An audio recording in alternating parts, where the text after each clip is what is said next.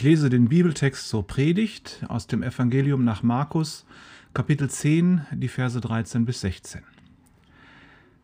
Einige Leute brachten Kinder zu Jesus. Er sollte sie segnen. Aber die Jünger wiesen sie schroff zurück. Als Jesus das merkte, wurde er zornig und sagte zu ihnen, Lasst doch die Kinder zu mir kommen, hindert sie nicht daran. Denn für Menschen wie sie ist das Reich Gottes da. Amen, das sage ich euch. Wer sich das Reich Gottes nicht wie ein Kind schenken lässt, wird nie hineinkommen. Und er nahm die Kinder in die Arme, legte ihnen die Hände auf und segnete sie.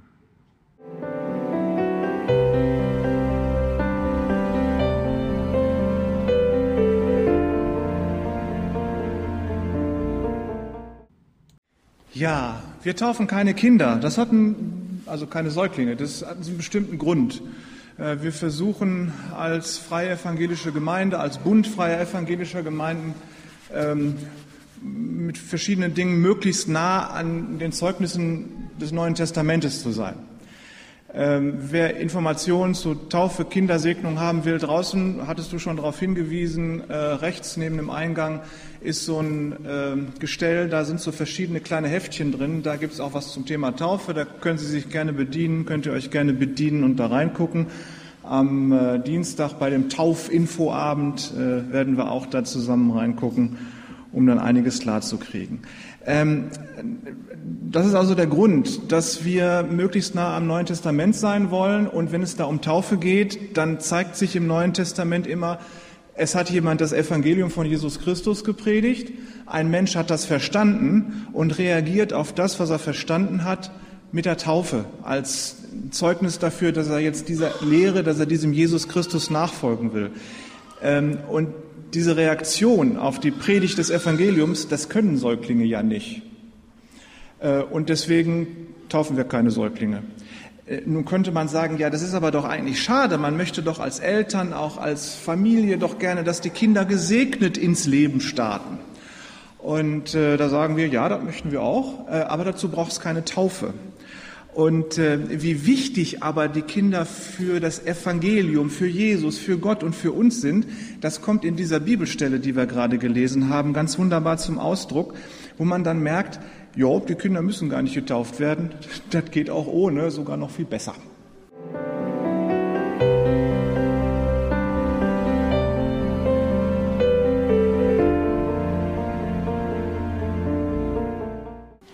Stellen wir uns Folgendes vor. Es war damals zur Zeit Jesu in Israel üblich, dass die Eltern ihre Kinder zu den jüdischen Schriftgelehrten, Theologen und Lehrern brachten, den sogenannten Rabbinern. Und je berühmter ein Rabbiner war, desto besser, weil man sich dann auch noch einen besseren Segen davon erhoffte, wenn der Rabbiner äh, das Kind dann segnete. Und dann gab es eben auch noch gewisse äh, Ermahnungen für das Kind ähm, gehorche den Gesetzen Gottes, tu dies und das und gehorche den Eltern. Also daran merkt man schon, dass äh, die Kinder, von denen hier die Rede ist, bei Jesus, dass die womöglich älter waren als unsere Säuglinge, die wir heute segnen. Aber das Prinzip, dass Kinder von Gott gesegnet, von Jesus gesegnet werden, ähm, das äh, gilt weiter. Also Eltern wollen für Kinder ja sowieso immer nur das Beste. Das ist damals so gewesen, das ist heute auch nicht anders die beste Kita, die beste Schule, die besten Windeln, äh, dann auch den besten Geistlichen für den besten Segen. Ähm, außerdem will man ja auch, dass man stolz auf seine Kinder sein kann. Die sollen sich prima entwickeln und viel lernen und überhaupt und so.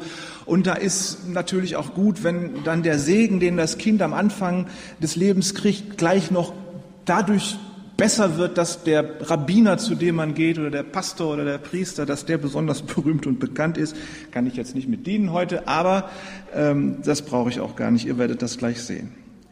Ähm, jetzt sind die Eltern also da und sie drängeln mit ihren Kindern zu Jesus hin. Das muss man sich so vorstellen. Ähm, äh, wie wenn ein neues iPhone auf den Markt kommt und die Leute vor dem Laden Schlange schlafen, Schlange stehen und dann schon nachts davor schlafen und so. Ähm, oder kurz vorm Ende des Sommerschlussverkaufes, das ist ein riesengroßes Gedrängel gewesen. Ähm, und die Jünger mussten das jetzt irgendwie regeln, die Jünger Jesu. Nun hatten die Jünger ja begriffen, dass Jesus nicht einfach nur irgendein Rabbi ist, selbst wenn er bekannt geworden war, klar, ähm, äh, er war bekannt, aber der Petrus, der hatte so ungefähr 14 Tage vorher ähm, hatte er Jesus und in aller Öffentlichkeit bekannt, wir wissen, du bist der Messias Gottes, du bist der, auf den alle warten, du bist der Christus, der Sohn Gottes, auf dir ruht die Hoffnung der Menschheit. Das hatten die Jünger klar. Die wussten, Jesus ist nicht nur einfach ein Wanderprediger, sondern da steckt wesentlich mehr dahinter. So. Aber das ist für die Jünger natürlich auch eine klasse Sache, weil sie konnten sich dann ja auch so ein bisschen in der Herrlichkeit ihres Meisters sonnen. Konnten sagen, ha, ich bin ein Jünger dieses Jesus, des Messias, des Christus, des Retters der Welt. Ähm, dementsprechend hatten sie ein paar Tage vor diesem Ereignis mit den Kindern auch noch darüber diskutiert, wer denn der wichtigste von ihnen wäre. So nach dem Motto, äh, wer ist denn hier der Kronprinz? Ne? Wenn Jesus sein herrliches Reich, sein himmlisches Reich, sein ewiges Reich aufrichtet, wer ist denn da der Feldmarschall und der, weiß ich nicht, der da direkt an seiner Seite sitzen darf? Und sie hatten sich da drüber unterhalten, wer denn nun der wichtigste der Jünger wäre. Das hat Jesus mitgekriegt und ähm, er rief dann ein Kind zu sich und stellte das Kind dann so mitten unter die Jünger. Die guckten sich also das Kind an und dann sagte Jesus Folgendes. Wer solch ein Kind in meinem Namen aufnimmt, der nimmt mich auf und der nimmt Gott auf. Das heißt, wer ein Kind in Jesu Namen aufnimmt, der beherbergt Gott. So, wer ist jetzt hier wichtig? Das ist einmal die Kinder, weil die hier an der Stell, stellvertretend für Gott von Jesus genannt werden. Also wer ist der Stellvertreter Gottes auf Erden? Das ist nicht der Papst, das sind nicht wir. Jesus macht die Kinder dazu in diesem Gleichnis oder in diesem Bild. Und wer ist dann noch wichtig? Naja, der, der das Kind aufnimmt. Denn wer ist wichtiger als einer, bei dem Gott wohnt? Und damit hat er seine Jünger mal so ein bisschen zusammengestaucht, die darüber redeten, wer denn wohl der Wichtigste unter ihnen ist. Und Jesus hat ihnen gesagt, der, der ein Kind aufnimmt, der ist wesentlich wichtiger im Reich Gottes äh, als einer, der darüber diskutiert, wie wichtig und toll und nett und schön er wäre. Jetzt sind also die Eltern da, die drängeln heran, die wollen alle zu Jesus, die wollen ihre Kinder zu Jesus bringen und äh, nun sollten wir nun annehmen nach diesem Ereignis, nach diesem Bild mit dem Kind, dass die Jünger nichts Eiligeres zu tun haben, als das gut zu organisieren, dass wirklich jedes Kind zu Jesus kommen kann, nicht eins vergessen wird und jedes Kind wirklich einen Segen von, von Jesus bekommt. Sollte man meinen. Und was machen die? Die sind so erwachsen, die machen das Vorzimmer von Jesus. Die machen den Chefsekretär und sagen, du kommst hier rein, du kommst hier nicht rein. Und wimmeln die ab. So nach dem Motto, äh, nervt doch mal nicht. Wir haben hier den Messias, ja, der muss gerade mal die Welt retten, der muss noch ganz viele E-Mails beantworten und wer weiß, was dann noch passiert. Und dann irgendwann kann er sich mal auch um die Kinder kümmern. Äh, aber schickt doch meist die Kinder weg, der hat Wichtigeres zu tun. Mit anderen Worten, die Jünger, die nehmen die Kontrolle hier in die Hand. Die sind ja so erwachsen. Sie wollen die Kontrolle. Und sie wollen nicht nur die Kontrolle über das, was sie tun und was sie betrifft, sondern sie übernehmen auch noch die Kontrolle über das, was Jesus tun soll. Die sind ja so erwachsen. Und wir sind ja auch so erwachsen. Wir haben ja auch ganz gerne die Kontrolle über das, was passiert. Und äh, manchmal, wenn wir so miteinander beten, dann kriegt man schon den Eindruck, wir sind versucht, auch Kontrolle über das haben zu wollen, was Jesus tun soll. Da betet man, tu dies, tu das, ähm, und du bist doch der und der und der, und wir reden Jesus ein, wer er alle sein soll und was er alles für uns tun soll, ähm, damit wir damit entlastet sind und die Kontrolle über Jesus haben, was er tun soll. Aber Jesus lässt das nicht zu, der macht einfach das, was er selber will.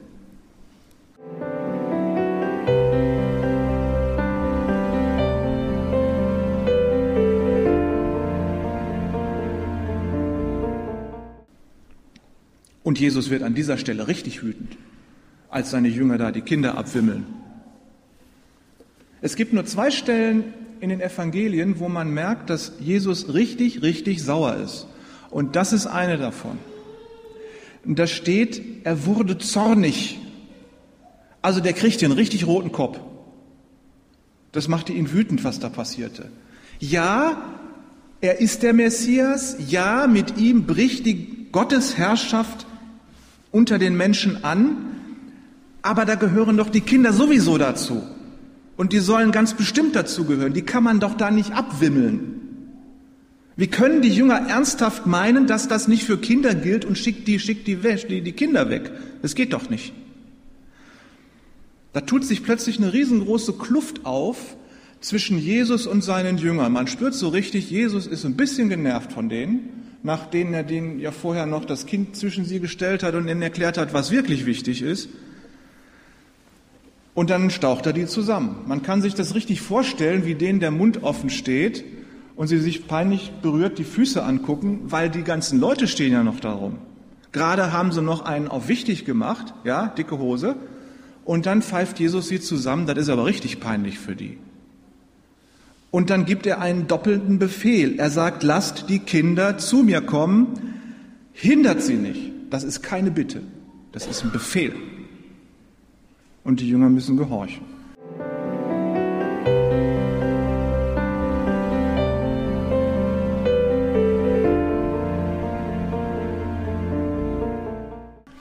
Und dann kommt was, ich weiß ich nicht, ob wir das vertragen als Erwachsene. Ähm, Jesus wird da ganz radikal äh, und sagt, also, also er sagt nicht, ach ja, die Kinder, die dürfen auch in den Himmel, die haben ja sonst nichts, auch die Armen, ne? Nein, Jesus sagt, nur den Kindern gehört der Himmel. Nur den Kindern gehört der Himmel. Nicht den Theologen, nicht den Jüngern, nicht den Schlauen, nicht den Supergeistlichen und die, die alles studiert haben und meinen, sie wüssten, wie die Welt und wie Gott und wie Jesus funktioniert. Nur den Kindern. Das steht da. Das ist so überliefert. Das hat Jesus so gesagt. Denen gehört der Himmel. Er schenkt den Kindern den Himmel einfach so und die sind jetzt Eigentümer des Himmels. Da staunen die Jünger aber ganz mächtig. Eben noch fühlten die sich selber als Verwalter des Himmelreichs, hatten den Zufluss zu Jesus geregelt, ne, den Zufluss in den Himmel hatten die Jünger gerade versucht zu regeln. Und plötzlich haben sie eine Horde Kinder als Vorgesetzte. Das ist die Gemeinde Jesu. So hat sich Jesus das gedacht.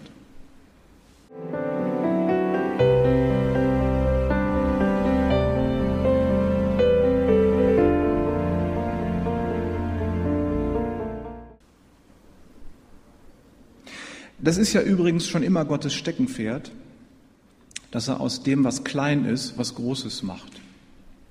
Und dass Jesus Gottes Sohn ist oder sogar Gott selber ist, das erkennt man an dieser Stelle ganz deutlich. Er macht aus dem, was bei Menschen, sogar bei seinen Jüngern total äh, unterbewertet ist, macht er plötzlich die Herrscher des Himmelreichs, die Besitzer des Himmelreichs. Er verschenkt sich selbst und seine himmlische, himmlische Herrlichkeit an diese Kinder. Das hat Gott schon immer so gemacht. Der hat aus dem Nichts das Weltall geschaffen. Der hat aus dem Hirtenjungen, den sie auf dem Acker vergessen hatten, den wahrscheinlich wichtigsten König der Weltgeschichte gemacht, König David. Und er hat aus einem kleinen Teenie-Mädchen, das im hinterletzten Dorf, in der hinterletzten Provinz, wo keiner hin wollte, äh, aus dem Teenie-Mädchen hat er die wichtigste Frau der Weltgeschichte gemacht, nämlich Maria, die Mutter Jesu. Martin Luther hat so formuliert, er sagt, es gibt nichts, was größer ist als Gott. Es kommt Gott nichts gleich. Gott kann nicht über sich sehen, da ist nichts. Er kann auch nicht rechts und links und neben sich sehen, weil da ist auch nichts. Gott kann nur nach unten gucken. Da, wo alle die sind und alles das ist, was niedrig und klein und kaum zu sehen ist. Ähm, Gott sieht nur in der Tiefe gut. Und je tiefer einer unten ist, desto besser sieht er ihn. Gott ist unglaublich weitsichtig und tiefsichtig. Und Jesus, Gott selbst, nimmt die Kinder in die Arme und drückt sie und herzt sie und segnet sie und sagt den Erwachsenen, wenn ihr euch den Himmel nicht schenken lasst, kriegt er ihn nicht.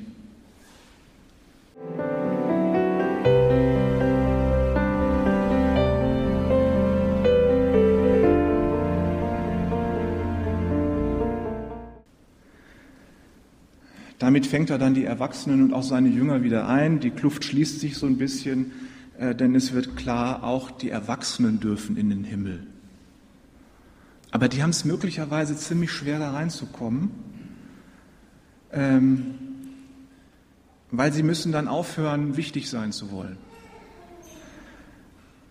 Sie müssen auch aufhören, den Himmel verwalten zu wollen. Sie müssen sich den Himmel einfach schenken lassen. Und das ist schwierig. Man lässt sich ja ungern was schenken, wenn man nicht irgendwie was äh, dafür bezahlen kann. Ist euch das schon mal aufgefallen, wenn man was zum Geburtstag geschenkt bekommt, von irgendwie von, von der Familie oder so, oder zu Weihnachten, dann überlegt man schon, was muss ich demjenigen zurückschenken bei seinem Geburtstag, damit der nicht beleidigt ist. Dabei ist ein Geschenk doch eigentlich ein Geschenk. Und da gibt es nichts zurück. Aber in Wirklichkeit versuchen wir immer noch die Geschenke, die wir bekommen, zu bezahlen. Und das machen wir mit Gott ganz genauso. Der will uns den Himmel schenken und wir wollen ihn noch ihm abkaufen. Liebe Leute, ihr seid geliebt von Gott. Ihr seid bejaht von Gott. Ihr seid eingeladen und erwünscht von Gott. Ihr könnt da überhaupt nichts zutun. Ihr könnt Gott nicht dafür bezahlen. Ihr könnt nichts dazu tun. Er liebt euch sowieso. Das Beste ist aber auch, ihr könnt nichts dagegen tun. Da könnt ihr euch noch so schräg verhalten. Gott liebt, liebt euch sowieso.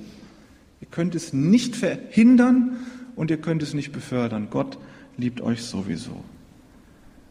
Und das macht Jesus an dieser Stelle klar. Und da wird deutlich, dass Jesus weiter und größer und schöner und tiefer segnet als alle Rabbis und Theologen und Pastoren und Priester zusammen.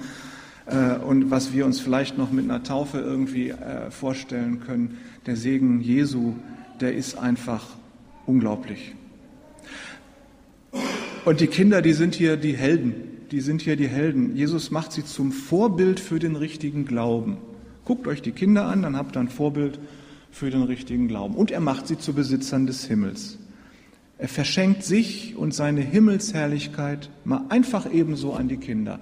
Und das steht jetzt da in der Bibel, das hat auch noch keiner rausgenommen und Jesus hat an anderer Stelle dem auch nicht widersprochen. Das heißt, es ist immer noch so.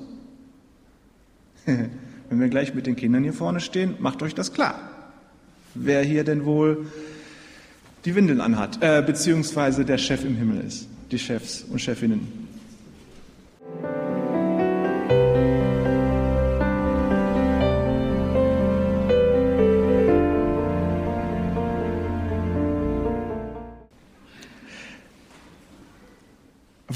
Denn die Kinder? Warum macht Gott, warum macht Jesus die Kinder zu den Besitzern des Himmels? Ach, ach, die Kinder sind ja auch so unschuldig. So kleine Engel sind sie doch und sie sind so ganz ohne Bosheit. Und sie sind so empfänglich für alles Gute und ähm, sie sind wahre Muster an Demut und gottseliger Einfalt. Zwei meiner Töchter sind Erzieherinnen im Kindergarten. Das hätten die Erwachsenen gerne, dass die Kinder so einfach wären und so lieb und so nett. Ähm, nur wenn es tatsächlich darum ginge, dass die Kinder so nett sind und so lieb sind und sie deswegen den Himmel kriegen, dann wäre das ja schon wieder eine Bezahlung, die die Kinder leisten müssen, damit sie den Himmel kriegen. Darum geht es aber überhaupt nicht. Es geht überhaupt nicht um die Eigenschaften von irgendwas, was man sich als Eltern für seine Kinder wünschen könnte. Jesus verkauft den Himmel nicht, er verschenkt ihn nun und hier hat er ihn an die Kinder geschenkt, verschenkt. Das Neue Testament, wenn man da mal nach Kindern sucht und nach Eigenschaften, ähm, wenn man da mal Kinder und die Eigenschaften äh, rausgoogelt, äh, dann äh, merkt man, dass die Bibel äh, die Kinder wesentlich realistischer sieht. Also da steht was im Zusammenhang mit Kindern mit zänkisch, unreif, verführbar, unvernünftig, wankelmütig, unselbstständig. Sie sind oft scheu und bockig und ängstlich und misstrauisch und egoistisch und eitel und anspruchsvoll und durchtrieben und frech und grausam. Jo, Kinder sind auch manchmal ganz schön grausam. Und Paulus, der große Apostel Paulus, ruft aus, lasst uns keine Kinder sein, weil er ganz genau weiß, das geht nach hinten los, wenn man damit was anfangen will, äh, wenn man damit eine Kirche aufbauen will. Warum schenkt Jesus den Kindern den Himmel? Sie sind abhängig von unserem Wohlwollen. Das merkt man am besten bei den Säuglingen. Irgendwann wissen die Kinder aber auch, dass sie abhängig sind. Man sagt, dass sie so mit fünf Jahren ungefähr haben sie die Möglichkeit, sich in andere hineinzuversetzen. Also die können dann genau abschätzen, was ihre Eltern und ihre Bezugspersonen so tun und sagen und wieso, warum sie es machen. Und dann kriegen die auch irgendwann mit, dass sie abhängig sind von ihren Bezugspersonen, von ihren Eltern und dass sie es nötig haben, von diesen Bezugspersonen äh, äh versorgt zu werden. So ungefähr mit fünf fängt das an. Äh, das heißt, sie können ganz genau wahrnehmen, dass sie abhängig sind. Kinder stehen am Anfang, die haben eine eigene Meinung, aber wenn es um wichtige Entscheidungen geht, wird die normalerweise nicht unbedingt so gehört. Ähm, andere müssen immer noch für sie entscheiden, was denn wichtig und richtig und gut so für, für sie ist. Und genau das ist die Qualität, die Jesus meint. Die Abhängigkeit der Kinder vom Wohlwollen ihrer Eltern und der Gesellschaft der Erwachsenen. Und indem er uns sagt, wenn ihr nicht werdet wie die Kinder, kommt ihr nicht in den Himmel. Damit meint er genau das, lasst euch hinter alles zurückversetzen, was ihr schon erworben und erreicht habt. Drückt mal den Reset-Schalter an eurem Leben. Zurücksetzen auf Werkseinstellungen. Geht hinter eure Weisheit und eure Klugheit und alles, was ihr habt, mal zurück und fangt mal von vorne an. Das Himmelreich bekommt ihr nicht dadurch, dass ihr noch mal was drauflegt auf das, was ihr schon alles erreicht habt, sondern das Himmelreich bekommt ihr dadurch, dass ihr von vorne anfangt. Jesus sagt an einer Stelle, neugeboren zu sein, wie ein Säugling. Da hast du nichts, wo du mit was anfangen kannst. Du bist einfach abhängig. Und Gott gegenüber sind wir wie Säuglinge. Das ist es. Bis auf den Grund abhängig Gott nötig haben. So kriegt man den Himmel. Das ist die Vollkommenheit der Kinder, ihre Abhängigkeit vom Wohlwollen der Erwachsenen. Und wir sollen in der Abhängigkeit zu Gott bleiben. Auch als Erwachsene. Lasst euch den Himmel schenken. Das ist es. Ihr seid und sollt abhängig sein bis auf den Grund äh, von Gott. Gott liebt euch mehr, als ihr eure Kinder lieben könnt. Das ist mal gewiss. Das heißt, wir können da so ein bisschen Maß nehmen an den Kindern. Ähm, also ich, mir geht es so, ich genieße es, wenn ich merke, dass meine Töchter mir vertrauen. Das sind alles erwachsene, wunderbare Frauen. Aber wenn die da mal kommen und Papa, dann weiß ich, das wird mir gut gehen, weil sie, einfach weil sie mich fragen und weil sie mir offensichtlich was zutrauen. ähm, das war nicht immer so. Also als sie Teenager waren, in der Pubertät haben sie mir nichts zugetraut. Mittlerweile bin ich aber älter geworden und ich bin wieder vertrauenswürdig geworden. ich merke, dass, dass mir das gut tut. Und genau das äh, stelle ich mir vor, dass Gott sich freut, wenn wir zu ihm hinkommen und sagen, Papa, ich habe da was. Und uns auf ihn verlassen, uns bei ihm auf, virtuell quasi auf dem Schoß kuscheln und uns bei ihm äh, uns von ihm versorgen lassen, sich ihm anvertrauen. Unsere Kinder folgen uns, weil sie wissen, dass wir es gut mit ihnen meinen. Und wir können Gott folgen und ihm vertrauen in dem Wissen, der meint es nicht nur gut, sondern der macht es auch gut mit uns. Das lernst du nun bei den Kindern, wenn es um Gott geht. Du kannst ihm vertrauen, du kannst dich ihm anvertrauen. Er macht es gut mit dir. Bei Gott darfst du Kind sein, wie ein Neugeborenes. Und Gott wird es genießen, wenn du als sein Kind zu ihm kommst und dich von ihm beschenken lässt, mit Liebe und mit Himmel.